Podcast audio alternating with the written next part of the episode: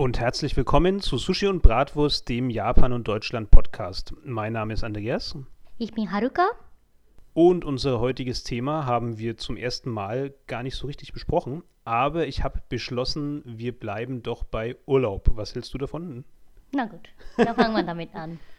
Ja, das ist heute ein bisschen ein Experiment. Normalerweise haben wir uns immer so ein bisschen an Notizen ähm, entlang gehangelt. Ähm, das machen wir heute nicht. Einfach, um auch ganz flexibel hier anfangen zu können weil wir auch zeitlich ein bisschen später dran sind als normalerweise. Wir versuchen mal, wie es klappt. Wenn es ein rechtes Gestammel wird, ähm, dann überlegen wir uns halt, was wir mit den geschrotteten Aufnahmen machen.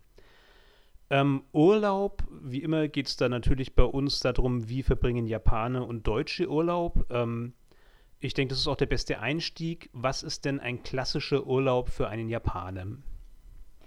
Äh, je nachdem, was man will ne, im Urlaub. Ich meine, äh, Japaner können so oder so oder so nicht ähm, drei Wochen Urlaub nehmen. Das beschränkt halt irgendwie, was nicht, ne, eine Woche. Ja. Und da entscheidet man sich, ob man zu seinem Elternhaus geht, wo halt in Japan genauso halt, ich meine, das halt in Japan sehr schlecht funktioniert mit Elternhaus, weil äh, fast alle in Tokio arbeitet und ähm, halt normalerweise kein, ähm, nicht, nicht Eltern sein können. Und wenn sie nur einmal pro Jahr weil sie eine Woche Urlaub haben, dann machen sie erstmal ihr Elternshaus. Und wenn hm, sie. Okay. Ja. Das war mir gar nicht bewusst. Ich dachte eigentlich, der große Jahresurlaub, da macht schon der durchschnittliche Japaner irgendeine Form von Reise oder so. Aber es gibt tatsächlich Leute, die in kompletten Jahresurlaub, also so die große, ähm, ja, die große Woche sozusagen, ich glaube, eine Woche ist ja so ziemlich das Maximum, was ein Japaner nimmt, ähm, die die komplett zu Hause verbringen. Hm? Ich meine, beim Elternhaus, ne? Besonders die Leute, die halt Kinder haben die müssen halt die äh, Kinder zum, ähm, also dem, dem Eltern zeigen, also beide Seiten. Ne? Es gibt ja zwei Eltern, halt, wenn man halt glücklich ist. Dann hat halt äh, von mütterlicher Seite und väterlicher Seite, die normalerweise äh, beide sehr äh, weit weg wohnen. Und bei uns war halt immer so gewesen. Ne? Wir hatten, ähm, ich weiß nicht, bis wann haben wir so einen Urlaub gemacht. Ähm, bis ich, glaube ich, 18-Jährige war und so, ne, haben wir äh, nie großen Urlaub gemacht, sondern wir waren immer entweder äh, nach ähm, Matsue, also Shimane-Präfektur in Japan, das ist halt äh, meine väterliche Seite, die ähm, halt mein, mein Groß Großeltern wohnen sie. Und dort ähm, haben wir halt eine Woche verbracht und dabei halt, zwei, weiß ich nicht, zwei, drei Nächte ähm, in einem äh, Ryokan, ne? in einem äh, Ryokan mhm. meine ich die äh, Gasthaus sozusagen, gell? oder ja. halt ja, schon, ne? Gasthaus. Ja, da müssen wir eher noch, da kommen jetzt ganz viele Themen, die ich total spannend finde, ähm, die wir uns fast jetzt irgendwie merken müssten für später. Also natürlich ist Ryokan ein interessantes Thema, finde ich, weil das ja recht anders ist als die deutschen Hotels und Jugendherbergen und, und ähm, Gasthöfe und so. Und natürlich ist auch ein interessantes Thema ähm, von dieser Woche. Ich meine, wir, wir, reden zwar schon so ein bisschen drüber, es ist nicht so leicht in Japan Urlaub zu nehmen ähm, und wenn, dann ist es auch nicht besonders lang. Aber auch da könnte man ja viel drüber erzählen. Ähm, ich mache mir mal eine mentale Notiz, vielleicht kannst du das ja auch, dass wir zu den beiden Punkten später nochmal zurückkommen. Mhm. Aber jetzt zum Thema Matsue und so diese Woche ähm, im Elternhaus ähm, sozusagen. Also ja, klar, das, das kann ich gut verstehen. Es ist ja total schwierig, dass man seine Eltern einfach im äh, stressigen japanischen Alltag trifft. Ähm, ich dachte halt, dass man Urlaube, also wirklich mehrere zusammenhängende freie Tage, nur dann bei seinen Eltern verbringt, wenn eben ein besonderes Ereignis ähm, passiert ist, wie zum Beispiel die Geburt von dem Kind oder so. Aber wenn ich dich jetzt richtig verstehe, war das ja was Regelmäßiges. Hm? Ja, ja, schon. Ja, ansonsten hat man keine Chance, ne, mit, den, äh, mit den Eltern zu treffen. Ja, aber sehr schön. Ich meine, für die Eltern, also für die eigenen Eltern ist ja dann vielleicht auch der Vorteil, ähm, also ich meine jetzt für deine Eltern, jetzt wird es schwierig mit den ganzen Eltern. also für deine beiden Eltern ist ja wahrscheinlich auch der Vorteil, dass du ja ein extrem gutes Verhältnis zu deinen Großeltern in Matsue hast ähm, und dass natürlich die sich dann auch ein bisschen um dich kümmern und die Eltern vielleicht dann die Chance haben, eben dann selber so ein bisschen zu entspannen oder halt Zeit zusammen, also zu zweit zu verbringen. Insofern kann ich das schon verstehen, den Gedankengang. Und ich glaube, in Deutschland wird es das sicher auch geben, dass man Urlaube in der Nähe der Großeltern beziehungsweise halt Eltern des Vaters und der Mutter quasi verbringt, um dann vielleicht auch so ein bisschen Entlastung zu haben beim Hüten der Kinder oder so. Hm, hm, hm. Ja. Ja, klar, halt, darum geht es ja auch, ne? Ja. Dass man halt bisher äh, weg von dem Alltag ist, dass die halt mehr erwachsen geht, gibt als normalerweise und ja, so wie gesagt, ähm, meiner Erfahrung nach ist in Deutschland halt mehr Leute, die halt in der Nähe vom Elternhaus wohnen. Ja, das stimmt. Ja, ja also wie bei dir, ne? Du hast, du wohnst ja auch in äh, etwas näher zu dein, dein, von deinem äh, Elternhaus. Ähm, das, weiß ich nicht, mit, mit dem Auto 30 Minuten weg und so. Also ich weiß nicht, es könnt, könnte sein, dass halt an, an meinem äh, Geburtsort liegt. Also ich komme aus Hiroshima. Deutsch wird halt alle Leute gesammelt aus ähm, ganzen ähm, Shikoku und Chugoku-Region, nennt man sowas, der westjapanischen Region. Und wahrscheinlich insofern, also wir haben deshalb äh, diese einmalige, eigentlich zweimal, zweimalige äh, Jahresurlaub in dem äh, Großelternshaus ver verbracht haben. Ja. Nee, ich glaube, das äh, liegt nicht nur an deinem Wohnort. Also zunächst mal, ähm, ich glaube, Japaner sind natürlich viel mehr daran gewöhnt oder nehmen das viel leichter hin, dass sie für die Arbeit weit weg ähm, versetzt werden oder eben, dass sowieso der Großteil von ganz, ganz Japan ja nach äh, Tokio pilgert, um da zu arbeiten weil da ja alle großen Jobs sind. Also es ist ja ähnlich wie in Frankreich auch. Ähm, Japan ist Tokio, ähm, Frankreich ist Paris. Also mhm. da sind alle wichtigen Regierungsstellen, da sind alle großen Firmen. Ähm, es gibt zwar noch so ein paar andere Zentren wie Osaka und Nagoya, glaube ich.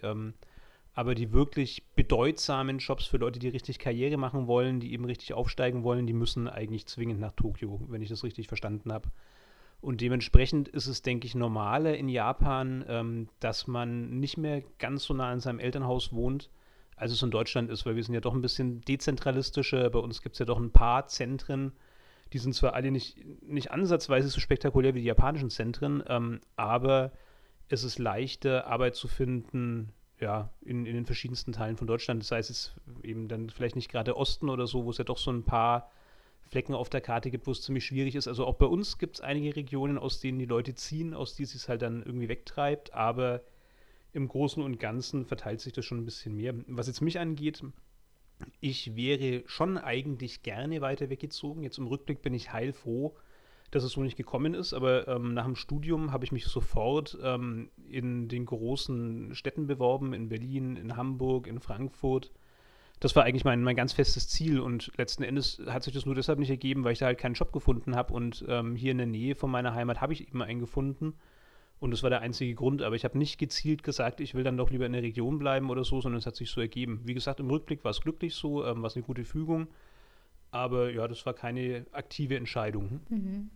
Ja, aber trotzdem, das ist halt, zeigt schon die äh, Tatsache, dass man doch in der Nähe von seinem äh, Heimatort was finden kann. Ja, zum ja, Beispiel. Kann man, ja. Also in Hiroshima ist ähm, eine riesengroße Stadt, aber ich wollte ja, ähm, ja zum Beispiel äh, Soziologie studieren in Japan. Das geht halt in Hiroshima nicht. Zum Beispiel sowas, ne? Das, das könnte man entweder in Osaka oder Tokio studieren. Und wollte hin nach Tokio nicht gehen. Und da musste ich halt fast zwingen nach Osaka. Wobei für die Uni schon auch viele Deutsche, also das ist das wird dann ein anderes Thema, also für die Uni ziehen schon auch extrem viele Deutsche aus ihrer unmittelbaren Heimat weg. Und da gibt es auch viele Studienfächer, die nicht überall angeboten werden, also was zum Beispiel Japanologie angeht, ähm, was jetzt so ein bisschen ähm, uns beide zusammengebracht hat.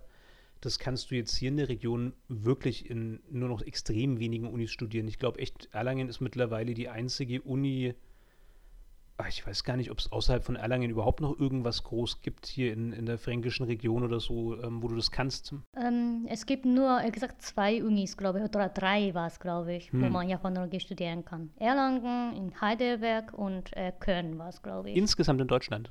Ja, Wahnsinn. ja, deshalb. Da hatte ich ja richtig Glück, dass das jetzt zufällig in der Nähe war, ja. Das ist mhm. unglaublich. Ja. Ja, ja klar, ja, stimmt, da hast du recht wahrscheinlich. Da ähm, das ist was andere Sache. Aber zum Beispiel, wenn ich nach Uni, nach der Uni gleich Arbeit gesucht hätte, dann hätte ich in Osaka was gefunden. Hm. Vermute ich mal. Ja. ja. Also Obwohl Hiroshima eine riesengroßstadt ist. Ja, eben. Also ich meine, ich denke mir, wenn man jetzt als, als Tourist nach Japan reist, ähm, dann kann man sich das gar nicht vorstellen, weil Hiroshima ist ja eine gigantische Stadt voller Geschäfte, voller Läden, voller Industrie, voller großer Firmen. Also allein Kalbi, ähm, ein absolut überregionales Unternehmen, ist ja auch aus Hiroshima und trotz allem gibt es da überhaupt keine Jobs für die Leute? Ich meine, du kommst ja überall mit Leuten aus dem Service in Kontakt. Also es gibt schon Jobs, aber ich weiß nicht, ob ich das gewünscht hätte. Ob ich so einen Job gefunden hätte, dass ich gerne mochte, gerne haben mochte. Hm. Das, das kann ich jetzt nicht sagen, weil ich nie in Japan Jobsuche gemacht habe oder auch mein Lebenslang nie gemacht habe.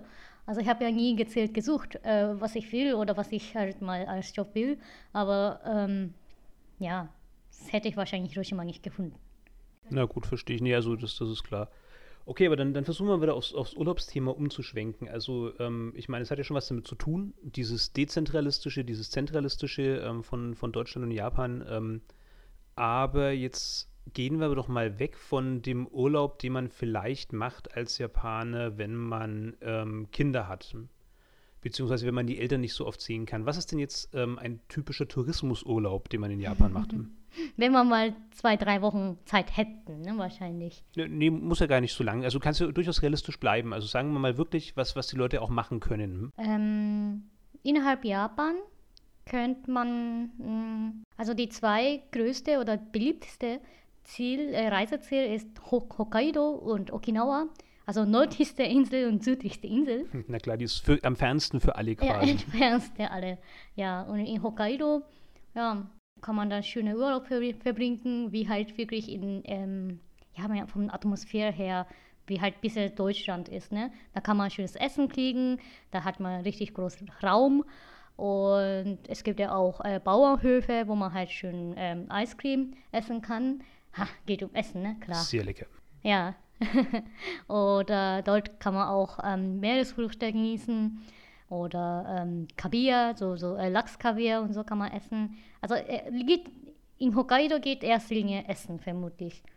Wobei es ja landschaftlich und klimatisch auch so ein bisschen anders ist als das restliche Japan. Ne? Mhm, ne? Also mhm. das wird ja oft, ähm, wenn man eben als Deutscher Kontakt hat mit, mit Japan, wenn man ein Austauschstudium macht oder so, dann sagen eigentlich die meisten Leute irgendwann, ja, Hokkaido ist doch so ähnlich wie Deutschland und so und das ist nicht so falsch. Also das Klima ist ähm, ähnlich gemäßigt wie in Deutschland, auch ähnlich kalt, wobei ich glaube, es ist teilweise sogar noch kälter als Deutschland. Noch kälter, teilweise, ja. Ist wirklich im Norden und dann auch schon fast in der Nähe von Russland, ne, wenn ich das richtig mhm. im, im Kopf habe. Ja. Diese Beringsinseln oder so, sind die nicht irgendwie, oh, jetzt jetzt ah. geografisch zweifelhaft. Ich, ich ziehe die Aussage sicherheitshalber schon mal zurück. Auf jeden Fall sind russische Inseln sehr nah, aber wie die heißen, keine Ahnung. Das ja, da begebe ich mich lieber nicht aufs Glatteis und äh, leider ist Google gerade nicht greifbar, deshalb. Ähm, aber auf jeden Fall sind russische Inseln sehr nah. Hm. Mhm, ja. Ja, gut, ähm, aber wie schätzt denn du das statistisch ein? Also, wie viele Leute verbringen denn so gesamtjapanisch gesehen ihren Urlaub bei ihren Eltern? Wie viel verbringen ihren Urlaub ähm, auf, auf irgendwelchen japanischen ähm, Reisezielen und wie viele verreisen international? So grob geschätzt, ich meine, das können wir jetzt nicht wissen, aber was denkst du? Hm, schwierig. Oder was glaubst du, machen die meisten Leute? Ja, ähm, ich vermute mal, ähm, meisten machen doch innerhalb Japan. Meisten machen halt in äh, seinem Elternhaus. Und wenn man halt, also die, die Anteil von Leuten, die halt in, innerhalb Japan Urlaub machen, ich meine, richtig Urlaub, irgendwie hm. halt im Hotel übernachten äh, und halt, ja, auch Rückkehr, ne, da kommen, halt, kommen wir wahrscheinlich wieder später. Ja. Aber, ähm, sage ich mal so, 20 Prozent der aller Touristen. Gehen ins Ausland? Nee, nee, äh, halt innerhalb Japan wahrscheinlich. So, wer halt Urlaub wenig. haben, wer Urlaub haben meine ich. Aber 20 Prozent wäre ja wirklich nicht viel. Das heißt, 80 Prozent machen was anderes. Hm. Was hm. machen dann die 80 Prozent? Also grob geschätzt, ich meine, ja, das, das kann ich wirklich nicht sagen, weil, ähm, aber egal. Ähm, ja, nee, das ist jetzt wirklich nur gerade. Also, da lasse ich jetzt auch gar nicht von mir festnageln. Mir geht's, es ist, ist blöd, ähm, wie ich es formuliert habe, wahrscheinlich. Ich will ja gar keine Prozentsätze, sondern, also, wenn ich jetzt zum Beispiel gefragt würde, was glaube ich, wo die meisten Deutschen Urlaub machen, dann würde ich schon auch sagen, im eigenen Land. Und wahrscheinlich ist dann so das zweitmeiste eben so klassisch Mallorca oder irgendwas in die Richtung. Und erst dann käme jetzt für mich irgendwo wirklich international, auch außerhalb von Europa oder so. Also das wäre so für hm. mich die hm. Reihenfolge. Ähm, Deutschland, Europa und dann eben ja, außereuropäisch international. Mhm. Ähm, und sowas, sowas in die Richtung. Und auch das schätze ich jetzt nur, ich habe keine Tourismuszahlen gewälzt oder so, aber ich würde es einfach mal schätzen, dadurch einfach, dass die Entfernung am größten ist, machen wohl die wenigsten Leute ähm, Urlaub außerhalb von Europa und weil es halt auch am kompliziertesten ist. Du hast dann ähm, Geschichten wie Pass, wie Währungswechsel und so weiter und so fort. Wobei das ja innerhalb von Europa auch gar nicht alles so ohne ist, beziehungsweise Sachen, ja, Länder jetzt ja aus Europa wegfallen und was, was, ich, was nicht noch alles. Aber prinzipiell ist es wohl am einfachsten, innerhalb von Europa zu verreisen. Deshalb, wenn ich im eigenen Land, dann vermutlich in Europa äh, und in allererster Linie halt so Sachen wie Österreich, Frankreich oder so Sachen, die halt unmittelbar dran liegen. Und je weiter es dann weg ist, desto weniger Leute machen es vermutlich. Und wahrscheinlich wird es so in Japan ähnlich sein. Die meisten wohl im eigenen Land und dann halt immer weniger, je weiter es dann rausgeht. Mhm. Ja, ja, vermutlich. Also das liegt auch an mein, äh, meiner Erfahrung, aber vermuten, vermuten mal, es gibt ja richtig viele Leute, die halt, ähm, halt zurück äh, nach oder halt mal ähm, Urlaub in eigenem Elternhaus und kombinieren quasi äh, Tagesausflug oder Ausflüge für zwei, drei Tage. Wie es ja deine Eltern auch gemacht haben. Du hast ja, ja, auch schon gesagt, dass ihr dann immer ein paar Nächte hattet, die ihr dann irgendwie mit Ryokan wart oder so, ja. Ja, vermut mal. Und dann kommen da halt Leute, die halt innerhalb Japan da reisen. Ich vermute mal. Hm, ja. Nee, ist klar. Nee, nee, du, aber also ich hoffe jetzt einfach mal, dass da unsere fiktive Hörerschaft ähm, auch großzügig ist. Das ist jetzt ja wirklich nur unsere Meinung und unsere Einschätzung. Da geht es nicht darum, irgendwelche absoluten Zahlen zu sagen. Das äh, will ich ja auch gar nicht.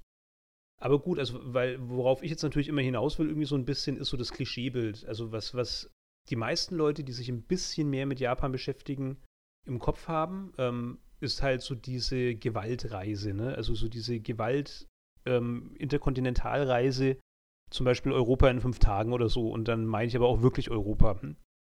Ich meine, klar, ich will immer so auf die Klischees raus, weil die halt einfach am witzigsten sind ähm, oder am, am kuriosesten für uns Europäer. Du kennst mich ja, ich will damit gar nichts Böses oder so, aber ich finde es halt immer, ja, ich finde es wirklich witzig, wenn ich mir überlege, wie extrem stressig der japanische Alltag ist. Ähm, man kann halt nicht raus aus seiner Haut, insofern ist es nachvollziehbar, aber wie witzig eigentlich, dass dann ein Japaner ähm, in den wenigen Tagen, die er zur Verfügung hätte, um sich auszuruhen, keine bessere Idee hat, als zu sagen, so jetzt ähm, nehme ich also unfassbar große Strecken auf mich in allerkürzester Zeit, komme nie raus aus meinem Chatlag, weil ich eben wirklich sogar innerhalb von Europa noch alle Zeitzonen mitnehme, die irgendwie möglich sind. Ähm, und bin dann quasi scheintot, wenn ich wieder zurück daheim bin. Also das ist nun nicht nur ein Klischee für mich, denn wir hatten deine Eltern schon hier bei uns, ähm, wir haben demnächst Freunde von dir hier bei uns. Und auch da ist das Programm schon verrückt. Und auch von anderen Leuten höre ich das so. Und ich verstehe es natürlich dahingehend, dass ich sage, es ist nicht leicht, aus Japan rauszukommen. Ähm, und wenn man dann endlich mal raus ist, dann will man natürlich auch was davon haben. Das kann ich gut nachvollziehen. Ja, vor allem, wenn man mal Zeit hat. Ne? Ja, also aus Japan rauszukommen ist es eigentlich sehr leicht. Also von international gesehen auch, ne? Mit japanischem Reisepass, oh, wie, wie viele nee, Länder ist möglich und so, ne? Ich, ich, meine ja wirklich, wie du es auch sagst, also wenn man es halt endlich mal geschafft hat, so lange Zeit freizuschaufeln, so, so meine ich es eigentlich. Nee, ist klar. Ähm, ja, aber nichtsdestotrotz, ich meine jetzt, wenn zum Beispiel jemand ähm, Verwandte oder Freunde im Ausland besucht, dann könnte man ja auch extrem viel erleben, indem man halt einfach wirklich tief eintaucht ähm, in die Lebenswelt von, von seinen Bekannten. Also indem man wirklich sagt, jetzt verbringen wir mal eine Woche zusammen ähm, und ich schaue mir echt mal alles an, was, was deinen Alltag so ausmacht. Ähm, ich verbringe Zeit mit dir und deiner Familie, ich bin mit dir und deinen Freunden unterwegs oder so. Ähm, ich habe vielleicht auch mal den deutschen Rhythmus oder die deutsche Geschwindigkeit. Also auf die lasse ich mich auch mal ein. Eben alles ein bisschen gemächlicher, alles ein bisschen wie wir in Franken sagen, bratwurstige. Ähm, also eben einfach mal nicht so dieses japanische, durchgetakte, durchgeplant. Ähm, wobei ich mir da wobei, gar nicht so sicher bin. Ja, würde ich auch sagen, wobei wir planen schon richtig viel, ne, in Japan. Also ja, ich meine, ich, ich wollte mich schon auch gerade bremsen. Auch ich bin jetzt jemand, der leider ein bisschen Probleme hat mit Planen und so und dem es schwerfällt, Dinge einfach auf sich zukommen zu lassen. Ich würde aber behaupten, das ist eher mein Problem, als dass es so was Gesamtdeutsches ist. Also ich glaube schon, dass, dass der Deutsche generell im Urlaub, wenn ich jetzt so überlege, ich meine, auch da würden wir so ein bisschen hinkommen. Wahrscheinlich ist es aber auch schlauer, das einfach so nebenbei einfließen zu lassen. Also wir haben jetzt keine Sektion geplant, in der ich jetzt erzähle, wie Deutsche Urlaub machen, weil wir podcasten jetzt ja auf Deutsch. Deshalb denke ich auch hier wieder, die meisten Leute werden wissen, wie, wie sie selbst Urlaub machen oder so. Also interessiert mich schon, ne? ehrlich gesagt. Ja, ein, bisschen, ein bisschen, wenn es dir recht ist, würde ich ein bisschen drauf eingehen. Ich meine, du kennst Toll. ja selber schon Geschichten, du hast ja schon mit Deutschen gesprochen. Ähm, also was mir jetzt konkret zu dem Punkt, über den wir gerade sprechen, einfällt, ist, ähm, was ich halt kenne und was ich auch ehrlich gesagt überhaupt nicht verstehen kann, ist so dieses, ich mache Strandurlaub. Also ich gehe teilweise zwei, drei Wochen und ich kenne da wirklich Leute, also es ist jetzt kein Gerücht oder keine Ausnahmeerscheinung, sondern ich kenne wirklich viele Leute, die sagen, wir sind drei Wochen am Strand irgendwo. Eigentlich fast schon egal, Hauptsache Strand und Meer, also Griechenland, ähm, bei mehr Geld halt auch irgendwas Pazifisches oder Tropisches oder so. Ansonsten eben irgendwas Europäisches auch wieder, ähm, vielleicht auch Frankreich, vielleicht Italien. Und da bin ich also wirklich drei Wochen im selben Ort.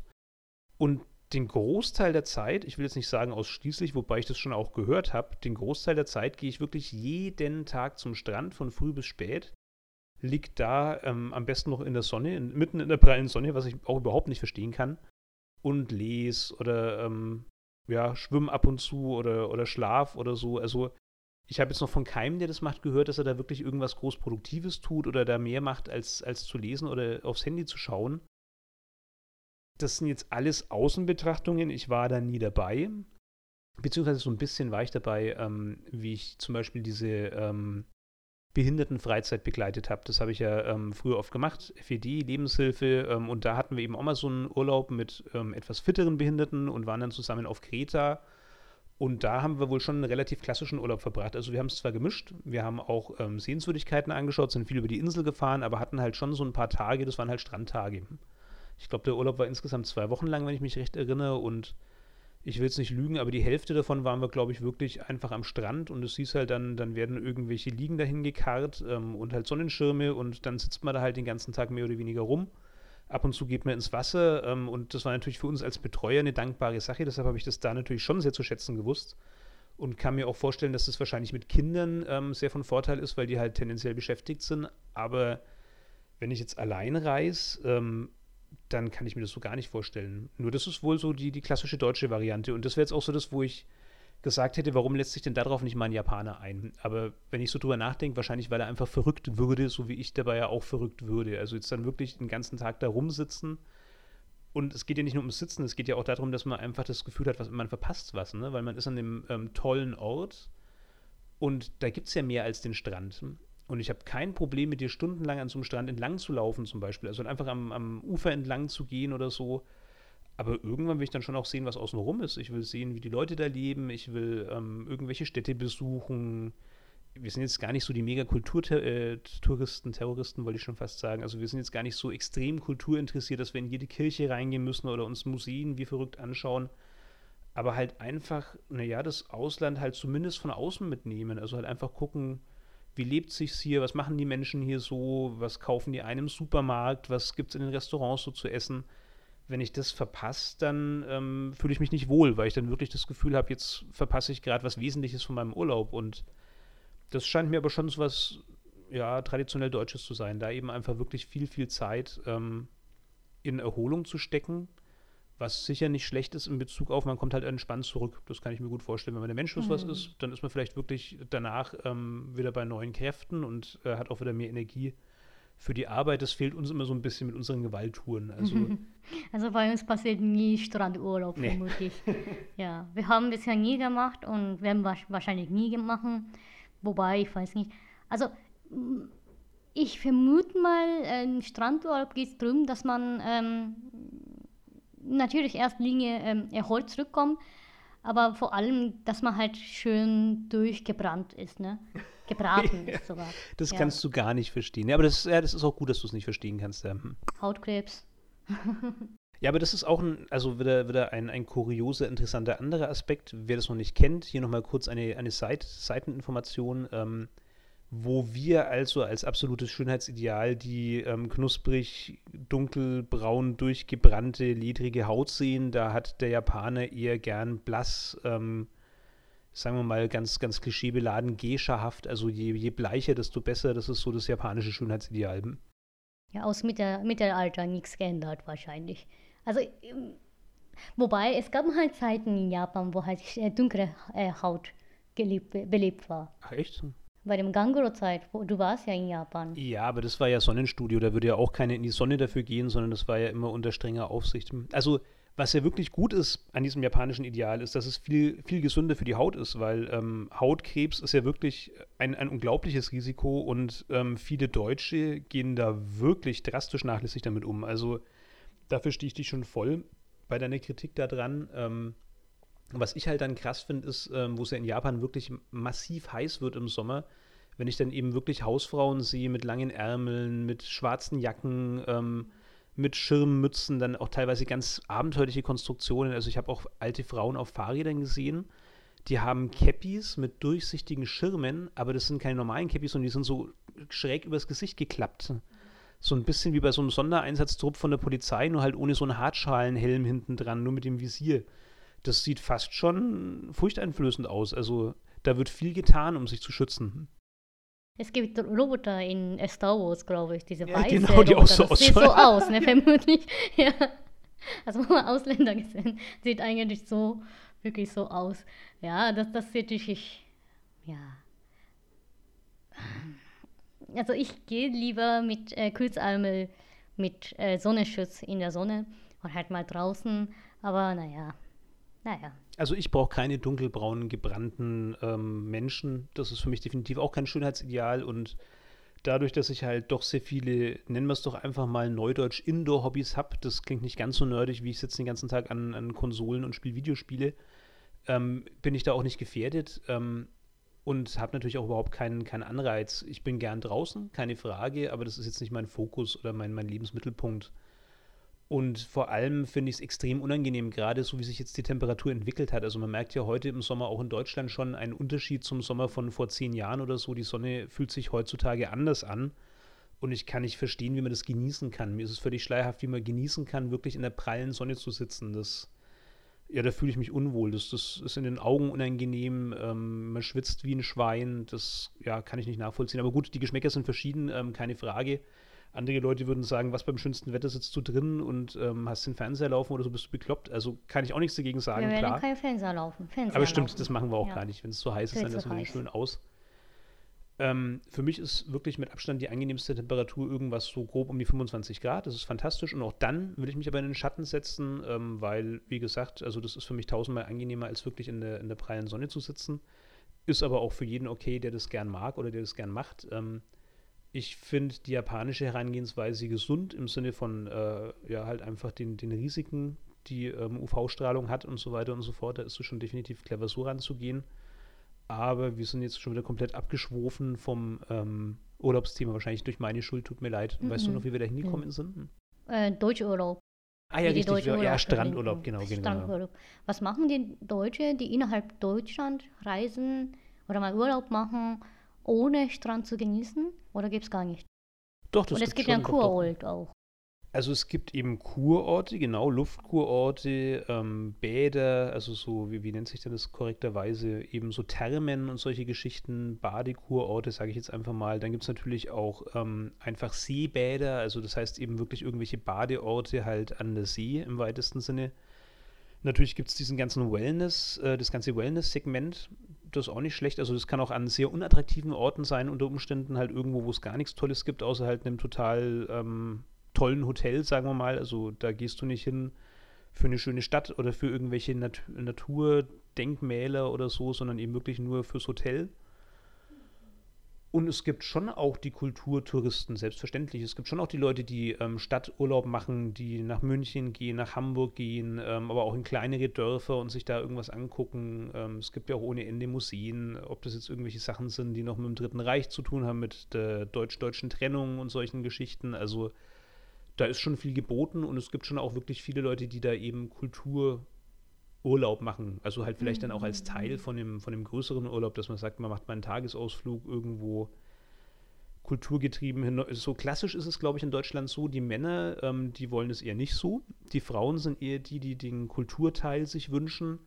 Auch die Kinder sind eher so auf Action aus, also ja, was weiß ich, Aktivitäten am Strand, Aktivitäten am Hotelpool, in irgendwelchen Freizeitparks oder so. Aber auch die wollen jetzt natürlich nicht ins Museum oder in die Kirche oder zu irgendwelchen Baudenkmälern. Und normalerweise ist das so eher die, die weibliche Seite, die dann sagt, Mensch, jetzt heute machen wir aber mal was für die Bildung oder so. Ja, ich glaube, also zumindest ist das das Klischee. Es gibt auch da definitiv immer viele Ausnahmen, aber klassisch ist das, glaube ich, so. Mhm. Ja, was ich mal in, ähm, ich habe, ich glaube, drei Male oder zwei, ne, drei Male habe ich dann mit deinen Eltern, mit deinen Eltern äh, Ja, Urlaub genau. gemacht, ne?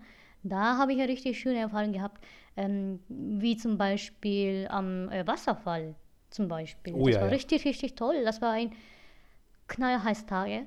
Ähm, ich glaube, das war eine Woche, wo immer sieben Tage durch äh, 30, über 30 Grad war. Ja, ich erinnere mich Ja. gut daran, weil ich saß zu dem Zeitpunkt die ganze Zeit, jeden Tag in der Arbeit.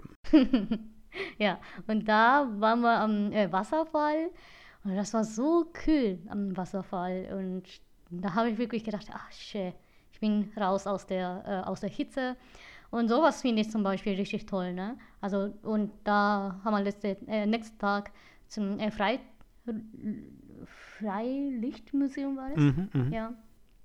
Und da haben wir halt ein paar äh, Sachen geguckt, wie halt Bauern äh, damals ge gewohnt haben, vor 300 Jahren oder 600 Jahren sogar was. Und so weiter und so fort. Sowas äh, finde ich zum Beispiel im Sommer toll. Klar, also Schwimmen, das klappt ja immer. Ja, wir das, haben. ist, das ist Ihnen ein wichtiger Nachtrag noch, sage ich nur ganz kurz. Also natürlich gibt es auch ohne Ende Sporturlaube. Ne? Also wir gehen ja auch oft wandern. Ähm, Ja, schon das okay. geht als, als Sporturlaub. Ja. Aber ansonsten natürlich noch Skifahren, Radtouren, ähm, all Mhm. solche Sachen. Das gibt es selbstverständlich auch in Deutschland. Mhm. Ja, stimmt, das, das klingt schon mal gut. Aber ich muss nicht zwingend Sommer machen, im Sommer machen. Also ich finde so oder so im Sommer so drei Wochen Urlaub zu nehmen, irgendwie, mh, weiß ich nicht, das ist nicht, also eine Woche bin ich ja schon. Das ist für mich auch sehr mysteriös. Also das kann auch ich kaum verstehen. Ich gehe mal davon aus, dass das mit den Sommerferien zu tun hat in der Schule.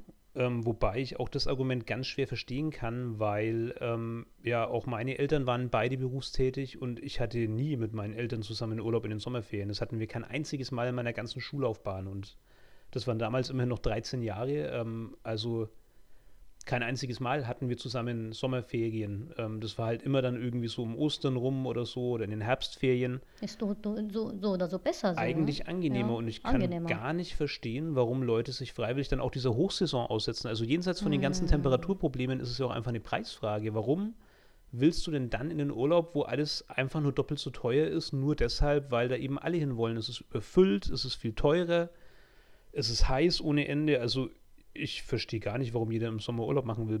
Ich habe vor kurzem gelesen, eine Nachricht. Äh, viele Eltern, ich weiß nicht, ob ich es so laut sagen kann, also, aber ich bin kein Eltern, ne? Ich bin, ich bin kein Okay, Mutter. ich bin gespannt. Also, viele Eltern lassen Kinder die Schule schwänzen, um ein, vor, ein Tage vorher Urlaub machen zu können. Ja, ja, das gibt's. Dort, ja, dort ähm, halt schönen Flug zu haben, haben zu können und günstiger, einen günstiger Preis haben zu können. Und da äh, wird, werden Schüler auch, ähm, ich glaube, da muss man halt äh, Bußgeld bezahlen dafür, wenn sie absichtlich schwänzen Ich glaube ja, wenn du erwischt wirst, dann tatsächlich, ich Ja. bin mir nicht sicher, wir hatten das nie, deshalb kenne ich es nicht wirklich aus eigener Erfahrung und auch bei meinem, hätten alle Freundeskreis. Schüler, ähm, also je, jeweilige Schüler, je, jeweils ein, eine Person in dem äh, Nürnberger Flughafen gesetzt, gesetzt würden. Oder halt mal Münchner, wo auch immer. also ich meine, die ähm, halt, die alle Schüler, Leute aus allen Schulen in Nürnberg, halt in, in Nürnberger Flughafen und beobachtet, wer halt kommt. Und dann wird er wahrsch- wahrscheinlich sehr lustig, ne? Okay, das stimmt. ja, krass. ja. Ja, aber stimmt, das, das gibt es natürlich. Also, dass, dass man da irgendwie versucht, das vor allem halt auch übereinzubringen mit den Urlaubstagen, die man halt einfach nehmen kann. Also, man ist ja schon nicht immer so hundertprozentig flexibel, auch wenn es in Deutschland viel großzügiger ist als in Japan. Auch da muss man sich mit seinen Kollegen abstimmen und es kann schon passieren, dass man den Urlaub halt einfach, dass auch die, die Eheleute, wenn beide berufstätig sind, dass der Vater und die Mutter einfach nicht ähm, sich gut überschneiden oder so. Und dass man dann damals sagt, okay, das Kind ähm, ja, dann fällt halt mal ein Tag von der Schule flach, wenn jetzt keine, keine wichtige Klausur ist oder dergleichen.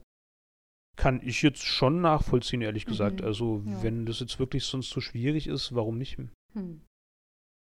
Wird es auch als Grund erkannt oder muss man Nein, halt natürlich richtig... nicht. Das musst du verstecken, selbstverständlich. Ja, ist das Kind klar, halt okay. krank. Na gut. Dann kriegt man halt einen Attest vom Arzt. Ich glaube, das Ah. ist jetzt nicht so schwierig im Normalfall. Er muss ja Durchfall sagen. Ja, Durchfall Durchfall. geht immer. Ja. Ich denke auch, dass die Schulen das kennen. Also, man glaubt immer, da wäre man so schlau, wenn man sich solche abgefahrenen Sachen ausdenkt, aber letzten Endes, ähm, die Schulen wissen schon, wie der Hase läuft und die allermeisten Schulen werden sich schon denken, wenn jetzt am letzten Tag von den Ferien irgendwie die Hälfte aller Schüler krank sind, ah, okay, heißt das, dass da wieder einige früher in Urlaub wollen oder so. Aber was sollen sie denn machen? Also erstens mal ist es ja eh meistens so, dass die letzten Schultage, zumindest in Deutschland, selten vollgepackt sind mit essentiellem Stoff oder dass da irgendwie selten Sachen kommen, die total unerlässlich sind fürs ganze Schuljahr. Und es ist ja auch ein bisschen Eigenverantwortung. Ne? Wenn du halt fehlst, dann musst du dir das Wissen halt anders drauf schaffen. Das ist halt dann dein eigenes Problem. Und warum soll sich jetzt da die Schule verrückt machen? Was würde das denn kosten, wenn du jetzt dann da echt. Leute abstellen würdest, die dann ähm, die Flughäfen kontrollieren oder so? ja, ich meine nur lustig. Ja, das stimmt schon, das ist witzig, ja. Aber ich Ja. denke mir halt auch, ey, mein Gott, sollen sie es machen, was soll's? Tut ja keinem weh. In der Schule erzeugst du ja auch keinen wirtschaftlichen Schaden, wenn du jetzt ähm, krank machst in dem Betrieb. Dann heißt es halt wirklich, dass deine Arbeitskraft fehlt und das ist unter Umständen schon ein Problem. Aber wenn ein Schüler mal einen Tag nicht da ist, ja, mein Gott.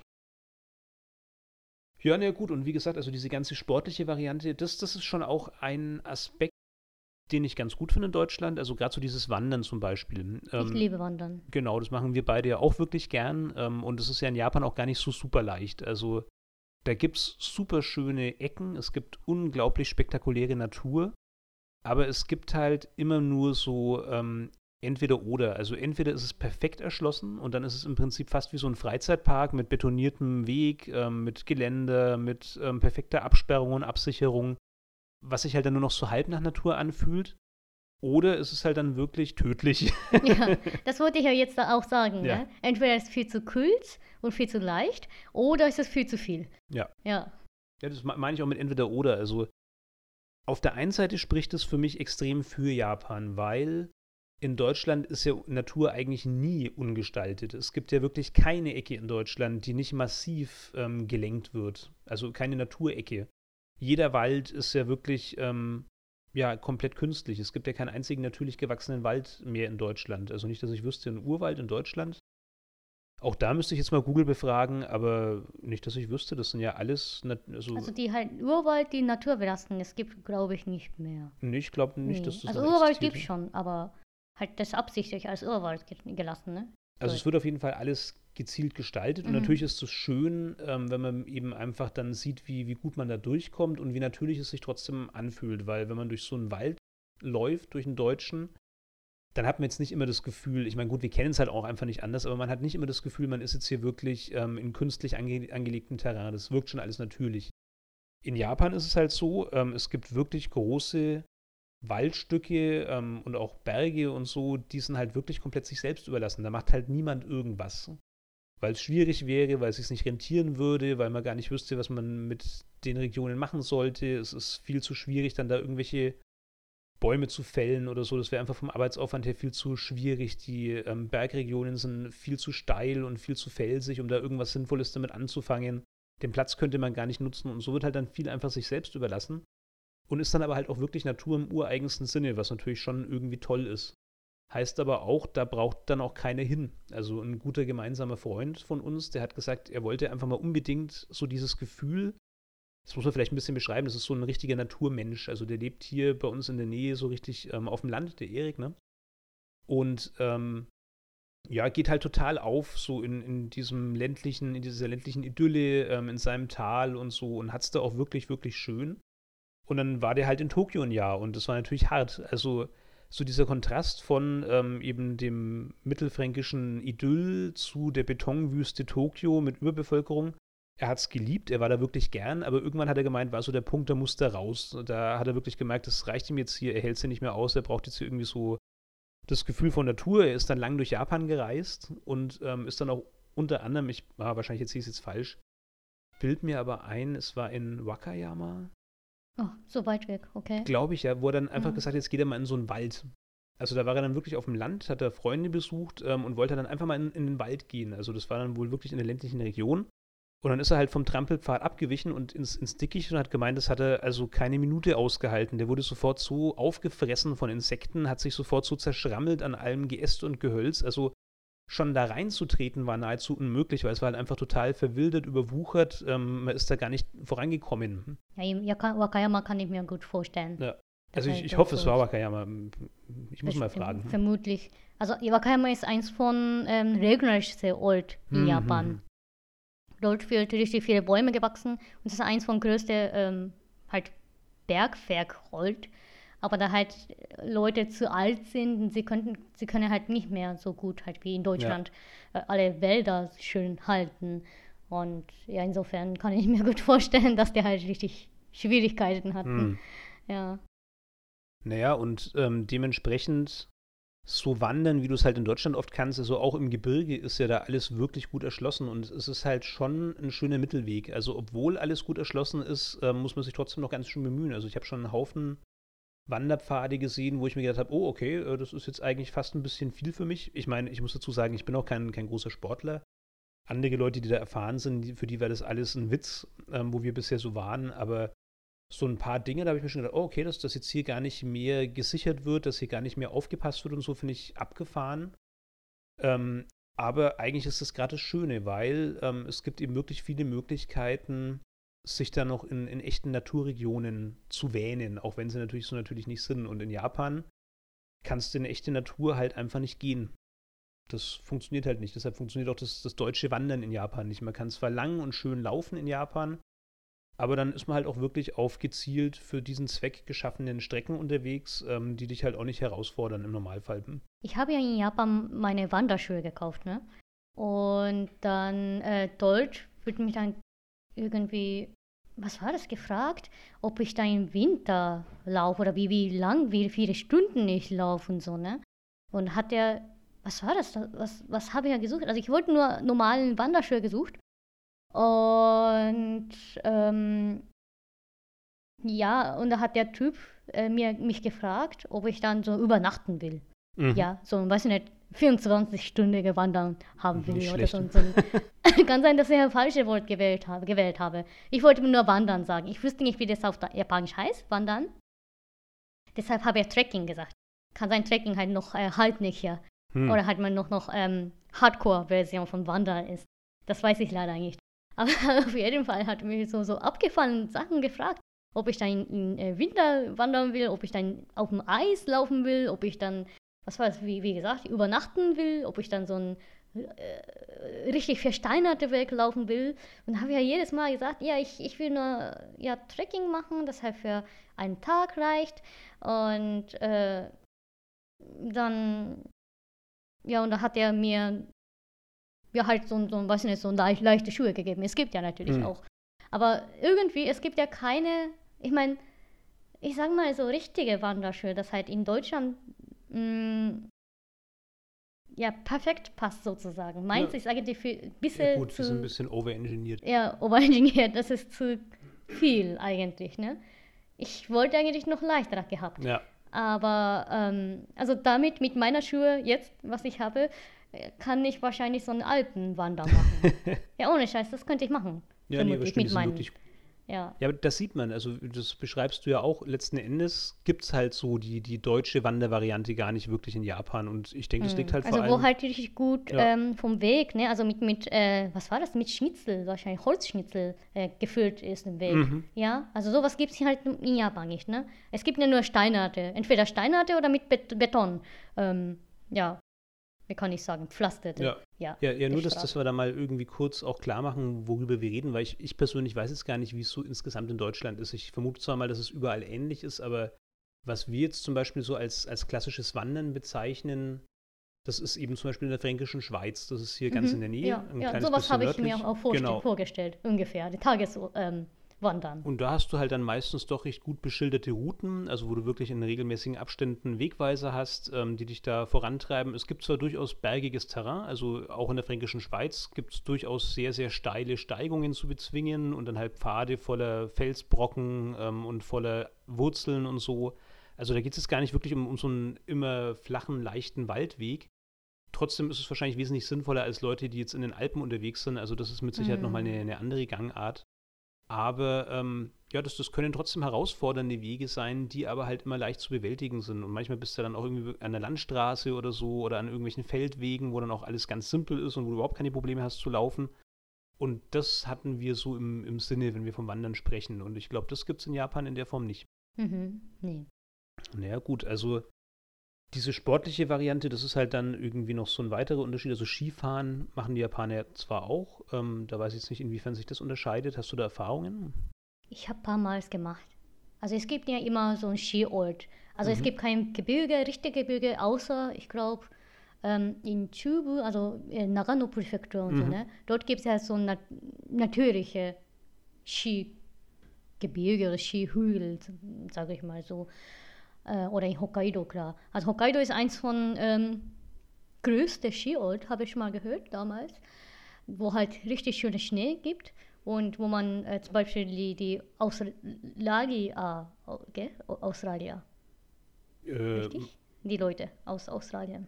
Ah, okay, die Australier, ja? genau. Die, der, die Australier, die ähm, fliegen gezielt, um Ski zu fahren nach Hokkaido. Weil ja, klar, dort, haben ja nichts. Ja. ja, dort sind, sind die halt Sommer, ne? Mhm. Ja, in äh, was, September und so.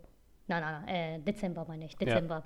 Und die, die fliegen halt extra nach Hokkaido, um Ski zu fahren und so weiter und so fort. Es gibt ja schon ein paar Orte, wo man ähm, normal Ski fahren kann, aber normalerweise, wie zum Beispiel in der Nähe von, zum Beispiel in der Nähe von Hiroshima, dort kann man nur künstlichen Schnee machen. Mhm. Ja, und halt etwas höhere Gebirge, also etwas höhere Hügel und halt Schnee machen, also künstlichen Schnee und halt Skifahren. Ne? Und das ist halt nicht so optimal wie, wie halt in, in der Schweiz zum Beispiel.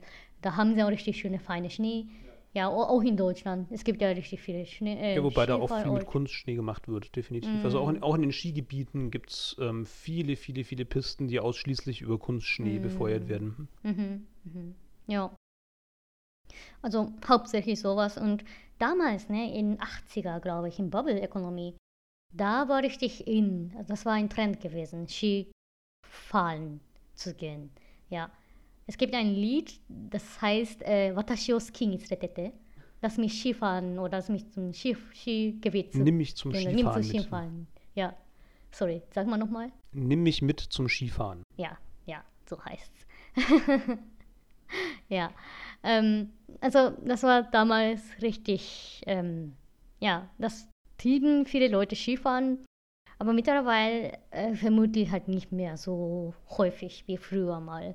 Ja, damals war richtig verrückt, ne? Also die äh, Leute aus Tokio, die fahren am Wochenende, jedes Wochenende eigentlich, jedes Wochenende nach Nagano-Präfektur zum Beispiel, wo halt fast einziger Ort, wo man ähm, Skifahren kann in der Nähe von Tokio, ne? Das halt ist nicht so nah. Oder halt in Niigata Präfek äh, da halt ja nördlich als äh, in Tokio, ne? Und dort halt übernachten, äh, Freitag bis ähm, Sonntag und dann kommen sie wieder zurück nach Tokio. Also halt im Winter, ne? jedes, jedes Wochenende haben sie das schon mal gemacht. Aber jetzt vermutlich gibt es halt nicht so viele Leute, die halt sowas machen. Das ist nicht mehr so Trend. Und vor allem ist es so, es ist sehr teuer. Ja, Skifahren ist sehr teuer. Und da hilft auch nicht diese neue Linie, die jetzt vor kurzem fertiggestellt worden ist, die Shinkansen-Verbindung von Tokio nach. Nach Nagoya, ne, na- nach, äh, wie heißt Nagano gibt es so oder so. Es gab schon mal. Aber es gibt doch jetzt auch eine neue In Verbindung. Kanazawa? Genau, das was ja auch Yukiguni ist, oder? Wenn ich das richtig in Erinnerung habe. Mm, Dort geht so oder ähm, eher Leute aus äh, Kansai-Gebiet vermutlich. Ja, was ich mal gehört habe, war in, ähm, in Nagano, Nagano Mhm, Präfektur, mhm. wo halt nicht so leicht hinzugehen, ne? Eigentlich, eigentlich. Aber dort hat mal, haben sie dann Pension ähm, gemietet oder selber so eine Ferienwohnung gehabt oder sowas. Heißt damals halt, ne, damals die Leute, die äh, richtig viel Geld hatten, in Bubble-Ökonomie und da haben sie halt sowas gemacht. Hm, Ja. ja.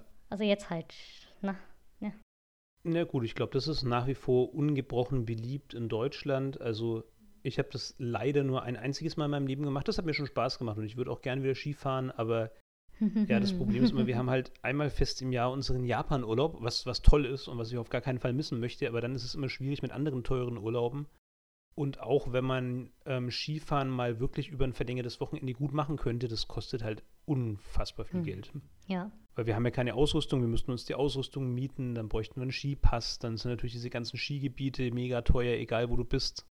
Da musst du immer noch befördert werden von deinem Hotel oder Gasthof, eben dann jeweils zum Gipfel und so, den, den Lift und was weiß ich, was nicht alles.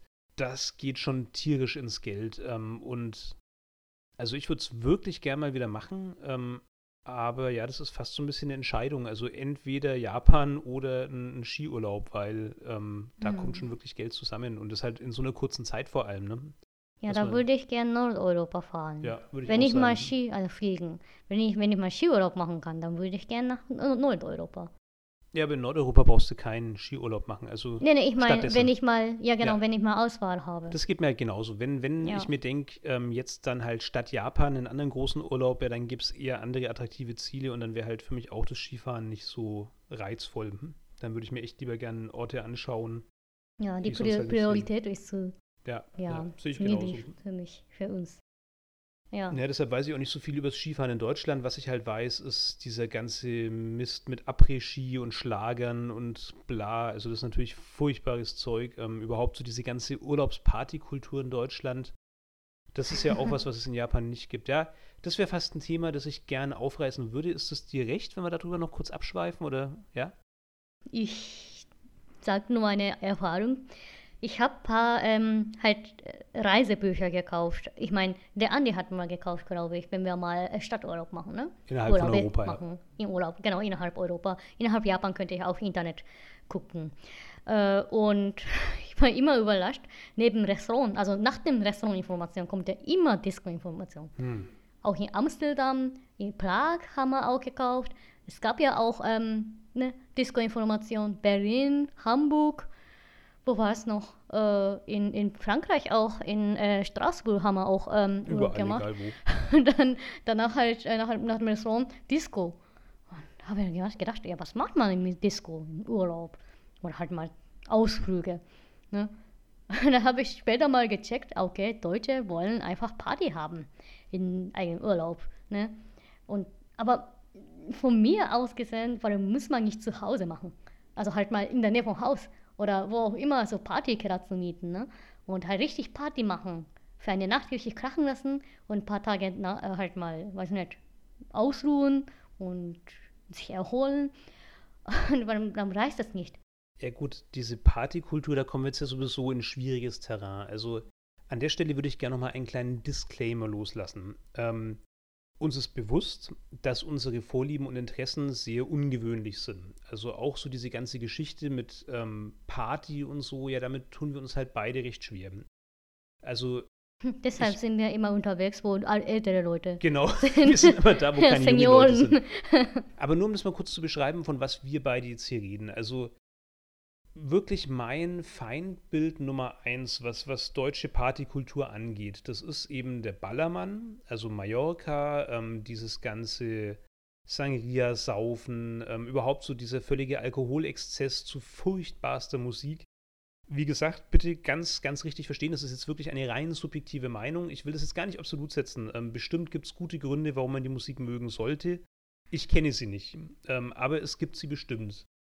Ähm, aber wir reden jetzt ja über unsere subjektive Wahrnehmung der Dinge und da sollte das jetzt nicht fehlen. Also, und gerade beim Urlaub scheint es ja ein integraler Bestandteil des Reisens für viele Deutsche zu sein. Also, warum sonst ist eben dann Après-Ski so mega beliebt, was ja gar nichts anderes ist. Auch da hast du meistens in irgendeiner Form eine Art von, von Animateur, der eben Programm macht. Ähm, dann diese Geschichte mit irgendwelche schlagerartigen Sachen zu Konservendosenmusik ähm, werden dann da abgefeiert und auch dann wird ja ganz viel komisches Gesöff irgendwie in irgendeiner Form. Also zum Beispiel mögen wir beide wirklich gern Bier, aber da gibt es ja dann so ganz spezielle Schnäpse und ähm, ja, komisches, süßes Zeug und so und überhaupt so dieses Gruppenerlebnis, gemeinschaftlich ähm, zu Schlagern grölen oder so. So Dinge, die halt jeder kennt. Also es kommt irgendeine 0815 Liedzeile und jeder weiß, wie es weitergeht und alle sind überglücklich, dass sie jetzt auch im größten Vollrausch noch die letzten drei Wörter rausraunen können, die da eben jetzt dann den Refrain abschließen. Verstehen wir halt nicht, also können wir nicht nachvollziehen und wir können auch nicht nachvollziehen, warum das im Urlaub so integral wichtig ist. Also und in Japan, so wie ich das verstanden habe, gibt es das halt einfach mal gar nicht. Da ist das gar nicht vorgesehen, so dieses völlige es gibt Saufen und zwar richtig übel Saufen in tausend Variationen. Ist jetzt aber nichts speziell für den Urlaub. Im Gegenteil, ähm, Alkoholismus in Japan wäre ein Thema für einen eigenen Podcast. Also auch da kann man trefflich drüber diskutieren und ähm, auch da kann man viel kritisieren dran. Ich will das jetzt auch gar nicht schönreden, wie die Japaner das machen. Ich habe da schon meine Zweifel, ob das wirklich gut so ist. Es sind aber auch nur Zweifel, weil ich habe noch kein abschließendes Urteil mir dazu gebildet, ob jetzt die deutsche Auffassung von Alkohol besser ist oder die japanische. Das weiß ich wirklich noch nicht. Fakt ist jedenfalls, wenn man in Japan ähm, einen Alkoholexzess macht, dann macht man den nicht ähm, gezielt im Urlaub, sondern macht man den meistens irgendwie in Form von der Arbeit. Irgendwie zu Nomikais oder so. Oder man macht ihn zu irgendwelchen Pärchenabenden, beziehungsweise so Partnervermittlungsabenden, Go-Cons, was auch wieder ein interessantes Thema für sich wäre, wo dann die gleiche Anzahl von Frauen und Männern zusammenkommt und dann halt in diversen Spielchen versucht, sich gegenseitig näher zu kommen. Und auch da wird natürlich viel gebechert oder so. Also das gibt's. Ähm, es gibt aber nicht so dieses, ich drehe die Musik auf, dass alles zu spät ist. Ich nehme auch wirklich nur all die Lieder in die Playlist, die nur wirklich alle kennen und wo jeder mitsingen kann und so. Und auch so dieses spezielle deutsche Tanzen. Weil die Unterhaltung erste Linie ist. ja, eben. Also auch das ist ja so komisch. Warum will man denn gar nicht mehr miteinander reden? Oder was ist denn geil dran, sich anzuschreien den ganzen Abend? Also warum ist es denn schön, zu versuchen, verzweifelt die Musik zu übertönen? Ja, auch da wieder ähm, ist halt einfach nicht unsere Welt, können wir nicht nachvollziehen. Deshalb jetzt so diese komische Kritik und diese Fassungslosigkeit. Ähm, aber ja, wir, wir verstehen es halt nicht ähm, und wissen nicht so genau, was dahinter steckt. Wir sind jetzt ja auf verschiedenen Plattformen unterwegs. Wenn jemand uns in die Kommentare schreiben will, was dahinter steckt und warum das toll ist, ähm, sehr gern. Auch sehr gerne Diskussion zu dem Thema. Ähm, wir haben noch nicht unseren Weg dahin gefunden oder wir haben noch nicht unseren Zugang zu, zu diesem Aspekt gefunden. Aber Après-Ski, Ballermann, ähm, Disco, Abendunterhaltung und so spielt eine große Rolle und wahrscheinlich gar nicht mal nur für die Deutschen. In, Deutschland ist wohl dieses Schlagerding ganz besonders groß, aber ich glaube, nachts weggehen oder so, das gibt es schon auch in anderen europäischen Ländern. Aber gut, also Japan, da nochmal kurz, was, was ist denn dann in, in Japan so? Gibt es da ein Pendant? Gibt es irgendwas ähnliches wie, die, wie dieses extreme Party-Tourismus-Ding? Also bei Tourismus ist man so oder so weg, gell? In der Nacht vermutlich. Ich meine, ähm, muss man schlafen, wenn man Mittagszeit so, äh, so viel zu tun hat. Nee, ähm, aber wir sind ja schon auch lang auf, wenn wir unterwegs sind. Also wir ja sind schon lang auf, ja. Definitiv nicht selten, dass wir auch abends ja. lang unterwegs sind oder so. Ich meine, wir schauen uns halt dann weiter Sachen an. Wir gehen halt dann irgendwo schön essen und ähm, gucken uns dann noch weiter irgendwelche Sehenswürdigkeiten an bis spät in die Nacht oder so. Oder mhm. gehen halt dann lang mhm. spazieren oder dergleichen. Aber machen denn die Japaner irgendwas so abends, um so richtig aufzudrehen? Meinst du in Urlaub, ne? Im Urlaub eher nicht so vermutlich. Ja. Also eher am Wochenende. Auch nicht in Japan selber, also auch nicht, mm. wenn sie im eigenen Land sind. Mm Das sind dann eher so Entspannungsgeschichten, ne? Da macht man dann am Abend eher sowas wie Onsen mhm. oder. Ja. Oder halt mir halt Hotel saufen. Das geht ja auch. Ja, stimmt, halt ja. in einem kleinen Kreis. Also da ist es halt eher so für sich, ne? nicht, nicht so in der Masse, ähm, sondern halt wirklich dann im kleineren Kreis. Hm. Du bist ja auch meistens, wenn du unterwegs bist, in, in irgendeiner größeren Runde. Also es gibt ja auch Ausflüge mit der Firma, es gibt Ausflüge mit der Uni, mit der Schule und so. Also das heißt, es gibt ja immer irgendeinen Rahmen, in dem man unterwegs ist. Und auch das kann man jetzt wieder ähm, auf verschiedene Arten sehen, aber da wird halt nicht so viel durchmischt. Man bleibt halt dann irgendwie in, innerhalb seiner Gruppen. Hm. ja, wahrscheinlich Gruppen, ist das so ein äh, interessanter Aspekt, wo, wo man halt wohlfühlt. Ne? Was ich in Europa merke, ist zum Beispiel im Restaurant, jeder wollt, will irgendeinen großen Raum. Ich weiß nicht warum. Ich habe bisher nicht gecheckt, warum sie unbedingt in einem großen. Ich arbeite übrigens ähm, als Kellnerin in einem Restaurant, als äh, Nebenjob. Und äh, da habe ich oft mal er erlebt, dass die Deutsche, also dass die Leute ähm, zwingend in dem großen Raum gehen wollen. Hm. Also es, es gibt ja halt auch getrennte Zimmer bei uns. Und dort wollen Japaner gehen. Also sie wollen halt, die Japaner wollen immer in eigener Gruppe, Gruppe bleiben. Ja. Genau, das getrennt von dem Außensein, Außen zu sein, das, das nehmen Japaner als luxuriöster Weg und Deutsche dagegen, die wollen halt irgendwie, weiß ich nicht, warum? Keine Ahnung, aber das ist ein interessanter Aspekt. Den, wenn, wenn ich darf, würde ich da gerne noch näher drauf eingehen. Also wir hatten es zum Beispiel vor kurzem zu einem gemeinsamen Jubiläum, ähm, wo wir halt schön essen gegangen sind und ich habe damit gar keine Erfahrungen. Das war halt wirklich mal so ein Experiment wir sind halt in ein wirklich edles Restaurant gegangen, ähm, in dem man dann halt auch so einen Dresscode hatte und so und dann halt äh, verschiedene Bestecke und verschiedene Gänge und auch eine bestimmte Reihenfolge vom Besteck und so weiter und so fort. Also man merkt schon an meiner Beschreibung, dass das nun nichts ist, ähm, wo ich mich besonders heimisch oder sicher fühle. Und so war es halt dann auch. Man sitzt halt wirklich in einem großen Raum mit vielen Leuten, die sehr wahrscheinlich sehr genau wissen, wie sie diese Sachen richtig benutzen. Und man selber weiß es halt nicht. Und auch da ist so ein bisschen die Frage, warum ist es denn toll, wenn man sich so leicht, so massiv blamieren kann? Ich meine, wenn man in bestimmten gesellschaftlichen Schichten unterwegs ist, gewohnheitsmäßig, dann ist es bestimmt wesentlich schwieriger, sich zu blamieren. Dann ist man das halt einfach gewöhnt und macht automatisch alles richtig. Aber jetzt so der, der gemeine Mann von der Straße wie ich, ähm, der will ja einfach in Ruhe sein Essen genießen und er will jetzt ja gar nicht darauf achten müssen, wann er welches Besteck benutzt und ähm, in welcher Reihenfolge er was isst und äh, wie er da sitzt und so weiter und so fort. Und dafür sticht die japanische Seite schon, dass man sagt, wie toll, wenn ich ein luxuriöses, edles Essen einfach auf meine Art genießen kann. Mit meinen Leuten, mit den Leuten, die ich einlade, ähm, auf meine Weise, wo ich sein kann, wie ich will, wo ich mich nicht verstellen muss, wo ich keine Angst haben brauche, dass ich mich groß lächerlich mache. Wobei wahrscheinlich die Familie und so einem trotzdem die ganze Zeit zu verstehen geben werden, wenn man nicht gerade sitzt oder irgendwas falsch macht. Also ich denke, streng sind die Tischsitten so oder so, auch in Japan, auch wenn man im kleinen Kreis unterwegs äh, ist. Aber ich verstehe es schon. Also ich verstehe gut, warum man das vorzieht, in, in dem kleinen, für sich abgetrennten Bereich essen zu können und eben sich keine Gedanken zu machen über neugierige Blicke vom, vom Nebentisch oder so. Hm. Also ich verstehe es auch nicht. Das ist meine Antwort darauf. Sorry, wir haben so ein von Thema total weg. Nee, das gehört ja dazu. Aber ja. ich glaube, es ist sehen und gesehen werden. Also auch da geht es halt darum, dass man einfach zeigt, schau, ich habe das Geld und ich habe diese Sitten und ich habe diesen tollen Maßanzug oder dieses tolle Abendkleid. Und für mich ist das ganz normal so zu essen. Deshalb weiß ich ganz selbstverständlich, wie ich hier was machen muss. Also da ist es, denke ich, weniger, ähm, was die Japaner da eben oder was eben viele Japaner sehen oder manche Japaner sehen, das kann ich jetzt schwer einschätzen, dass du einfach bloß leckeres Essen essen willst, weil auch darüber könnten wir einen eigenen Podcast machen. Essen ist ja in Japan ein unendliches Thema und der Genuss von Essen steht fast schon im Mittelpunkt des ganzen Lebens. Und deshalb will man das nicht trüben durch ähm, irgendwelche Störungen von außen und sei es bloß das falsche Besteck benutzen zu können oder so.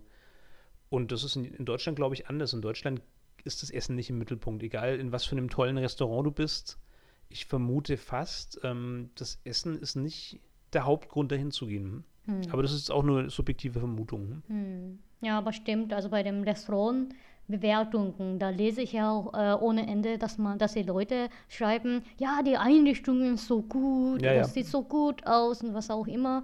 Und bei uns im Restaurant, da steht ja immer, ja, Einrichtung ist so schlicht oder schlecht gemacht oder halt nicht Preisstufe. Äh, also meinst du in dem Restaurant, wo du arbeitest? Ja, wo ich arbeite, in einem japanischen Restaurant.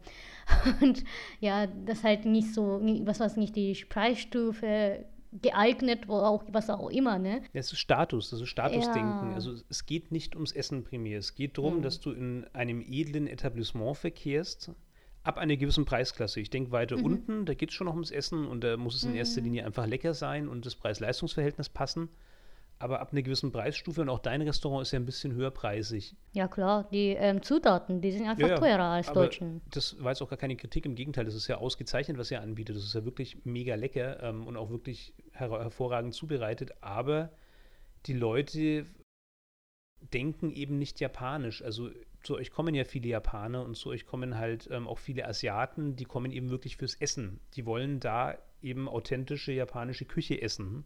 Jetzt kommt ein Deutscher und der kennt vielleicht gerade mal nur Sushi und der kennt Sushi aus Restaurants, die eben so Hipster-Schuppen sind, also aus irgendwelchen durchgestylten, coolen, modernen Dingern mit komischer Lounge-Musik und Neonfarben und irgendwelchen abgedrehten... Und Cocktails und die ja, Sushi, genau, genau, genau. die wie Reisbällchen richtig stark gestampft Wie Ja, da geht es nicht um das äh, authentische japanische Essen. Da geht es halt um die den Deutschen vertraute Sushi-Erfahrung. Und jetzt kommen die dazu bei euch vorbei ähm, und erleben zwar eine riesengroße Karte mit tausend Speisenamen, die sie in ihrem ganzen Leben noch nie gehört haben, aber sie erleben halt nicht den Flair außenrum, den sie so schätzen. Und offensichtlich ist das für Deutsche halt wichtig. Also offensichtlich gehört es dazu, dass ähm, ja, ab einer gewissen Preisstufe man halt dann auch das Gefühl hat, man ist jetzt eben in ein, an einem besonderen Ort, ähm, wo alles von erlesener Qualität ist, eben auch der Stuhl, auf dem ich sitze und eben auch das Bild, das an der Wand hängt. Mhm. Hm. Okay. Ich finde es auch komisch, ganz klar. Also auch ich kann es schwer nachvollziehen, weil wenn ich viel Geld für Essen ausgebe, na, dann will ich in erster Linie gutes Essen. Und klar, Hygiene ist sau wichtig, aber davon reden wir definitiv nicht in deinem Restaurant. Ähm, es ist natürlich wichtig, dass alles sauber ist, gar keine Frage, aber hey, so wenig könnte mir jetzt egaler sein, als wie genau die Inneneinrichtung ist. Also wenn ich eine tolle Inneneinrichtung will, ja, dann gehe ich, keine Ahnung, zu einem tollen Möbelhaus oder so, dessen Namen ich nicht kenne, weil ich da nie hingehe und weil ich keine, keine großen Wertschätzungen für Einrichtungen habe. Aber dann gehe ich nicht ins Restaurant, weil da will ich essen. Aber gut, es gibt eben dieses Klientel und da muss man sich wohl darauf einstellen, wenn man in Deutschland Restaurants führt. Mhm. Mhm. Und das hat ja mit Urlaub schon auch zu tun, denke ich. Also auch da ist ja das Hotel ähm, durchaus von, von großer Wichtigkeit. Auch wieder da ab, ab einem gewissen Geldbeutel will man dann halt nicht überall untergebracht werden, sondern dann hat es halt auch, ähm, spielt es auch eine Rolle, wie traditionsreich das Haus ist, wie die Zimmer eingerichtet sind und so weiter und so ja, fort. Ja, stimmt. Da lese ich ja auch manchmal die Bewertungen, dass die Möbel zu altertümlich ist. Und mir ist scheißegal, ob der altertümlich ist oder nicht. Mir ist noch wichtiger, ob ich da gut schlafen kann, ob ich da halt gut zumachen kann. Ja, dass es Fenster. ruhig ist vor allem. Ja, ruhig. Ja, und dass das Licht nicht reinkommt. Ist für mich sehr wichtig. Aber das kann ich so oder so nicht auf Bewertungen lesen. Nee. ich kann nur lesen, dass halt sauber ist. Das ist sehr wichtig natürlich. Was halt ähm, Sachen gibt, ja, wie zum Beispiel Dusche oder ba ba ja, Badewanne. Das ist auch klar wichtig. Und welche Möbel sie haben. Hm. Hm. Ja, da sind wir heute erstaunlich deutsch unterwegs. Wer hätte das gedacht? Und so viel Deutschland-Kritik, hoffentlich verlieren oh. wir jetzt nicht schon alle. Aber gut, das, das müssen wir schon auch deutlich sagen. Also wir beide leben gerne in Deutschland, aber wir haben schon auch so ein paar Problemchen mit, mit den Deutschen und mit Deutschland an sich, was kein Wunder ist, weil wenn man einfach viel Zeit in einer anderen Kultur zugebracht hat und Haruka hat selbstverständlich natürlicherweise unfassbar viel Zeit in einer anderen Kultur zugebracht, und ich habe das halt auch so ein bisschen über mein Austauschstudium, über meinen Kontakt zu ihrer Familie und uns beiden ist, glaube ich, ganz, ganz deutlich bewusst, ohne jeden Zweifel, dass in Japan auch nicht alles Gold ist, was glänzt. Im Gegenteil, da gibt es ähm, andere Probleme als hier und die sind echt nicht zu knapp. Und wir beide leben ja auch hier, weil wir das wollen und weil wir uns aktiv dafür entschieden haben, weil wir beide sagen, in Japan arbeiten, das wollen wir nicht. Ähm, aber es gibt halt trotzdem auch Aspekte an Japan, an der japanischen Mentalität und an dem Land Japan, ähm, ja, die vermissen wir hier schon sehr. Und ähm, es gibt halt auch viele Charakterzüge der Deutschen, die können wir halt sehr schwer verstehen. Also das können wir halt einfach nicht nachvollziehen. Und das wird nicht zu vermeiden sein, dass das immer wieder Thema dieses Podcasts ist. Wir sind aber auch nicht unbelehrbar und wir sind auch nicht desinteressiert an anderen Meinungen. Im Gegenteil, wenn es uns irgendwie gelingt, dass wirklich ähm, eine regelmäßige Hörerschaft für den Podcast zustande käme, das würde uns extrem freuen. Und wir würden wirklich gern auch diskutieren über unsere Meinung. Also wir hätten auch wirklich Lust, da herausgefordert zu werden. Wir hätten wirklich Lust, ähm, die andere Seite kennenzulernen. Natürlich haben wir beide deutsche Freunde, aber wie halt so oft, ähm, gleich und gleich gesellt sich gern. Also wir sind schon in ähnlichen Kreisen unterwegs wie wir selber auch, ähm, eben mit interkulturell interessierten Menschen, mit Leuten, die vielleicht auch so ein paar Problemchen hier vor Ort haben. Und dementsprechend, ja, so oft müssen wir unsere Meinung nicht verteidigen, sagen wir mal. Das sind schon viele unserer Meinungen. Ähm, aber das ändert nichts daran, dass wir da gern bereit dazu sind, das zu versuchen und beziehungsweise, dass wir uns auch gerne überzeugen lassen davon, dass wir vielleicht manche Dinge falsch sehen oder vielleicht mittlerweile einfach zu borniert sind in unserer Einstellung in manchen Bereichen. Also ja, das soll nur einfach heißen, bitte fühlt euch nicht gekränkt, wenn wir jetzt hier oft mal schimpfen oder oft mal irgendwie so ein bisschen fassungslos vor uns hin muffeln. So sehen wir das halt, aber wir wollen sehr gerne wissen, wie man es denn noch sehen kann oder was wir vielleicht auch falsch sehen. Ja, ich finde vor allem toll, dass man in Deutschland sowas sagen kann. Ne? Ja. Also das heißt, wenn wir in Japan sowas gemacht hätten auf Podcast, oh wie, oh mein, oh mein, was könnte, könnte halt als ja, Kritik kommen, ne? Ich habe ja öfter mal gelesen auf Internet, dass jemand Japan, Japan halt kritisiert hat, ne? Ich meine, im guten Sinne kritisiert. Es gibt natürlich schlechte Seiten von Japan. Und die, die hat, also es gibt halt eine, eine Autorin, das, das er geschrieben hat und die lebt halt im Ausland und da hat sie so einen Kommentar gekriegt, ja, dann musst du nicht nach Japan zurückkommen oder was auch immer, ja, warum, ja, warum diskutierst du auf Japanisch, kannst ja unter, nur unter Ausländer bleiben oder was auch immer. Das finde ich so komisch. Das ist eine schlechte Seite von Japan. Ja, sowas wird recht schnell abgewürgt. Ne? Also so, mhm. da ist nicht wirklich ein Dialog gewünscht. Man möchte nicht wirklich darüber diskutieren oder sprechen, sondern das ist einfach nicht gern gesehen. Mhm. Ja. Möglichst direkt abbrechen, möglichst sofort unterbinden, ja. Das kenne ich so schon ähnlich auch aus, aber in erster Linie mal wieder aus Manga. Habe ich selber noch nicht hast erlebt. Hast du gute Erfahrungen gesammelt durch Manga vermutlich? Also je mehr ich jetzt mich mit dir unterhalte über das Thema, desto mehr habe ich den Eindruck, ähm, dass da schon viel Wahrheit drin steckt. Mhm. Natürlich nicht in allem. Also wenn du jetzt Dragon Ball oder One Piece liest, dann wirst du wahrscheinlich wenig herausfinden, was mit dem Leben in Japan zu tun hat. Aber es gibt schon einen Haufen äh, Manga, die sich mit aktuellen gesellschaftlichen Themen befassen und es halt auch sehr realitätsnah. Und da steckt viel ähm, Japanologie drin tatsächlich, die ich auch nicht missen möchte.